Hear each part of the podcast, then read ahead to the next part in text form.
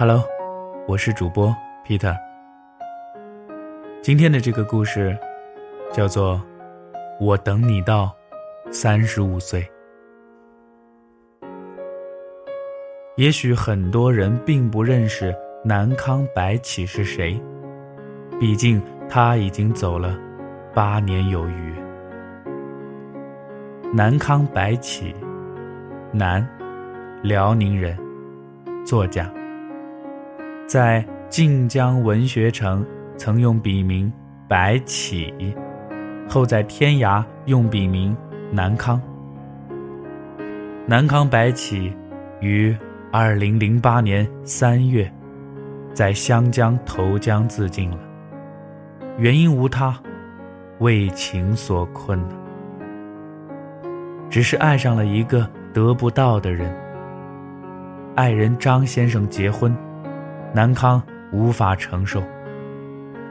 是的，南康白起是同性恋，但又有什么关系？他也许是不想等了，等得太难过了。既然爱而不得，只能来世再见。为此，他曾撰文：“我等你到三十五岁，纪念。”曾和张先生的那段日子。接下来，给大家念一些南康的文字。我比这世上任何一个人都更加热切的盼望他能幸福，只是想起这幸福没有我的份儿，还是会非常的难过。有人说。痛到了极致，伤口会痊愈得更快，可是我不敢保证自己能承受得住啊。所以很多时候，不是愿意等下去，而是不得不等下去。知道能让自己这样喜欢着的人，这辈子都不会再遇到第二个了。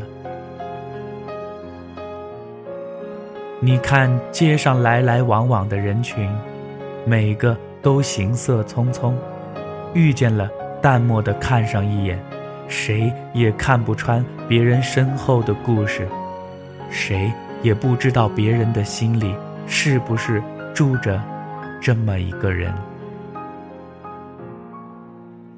你看这个人，嘴里说喜欢我，又让我这么难过。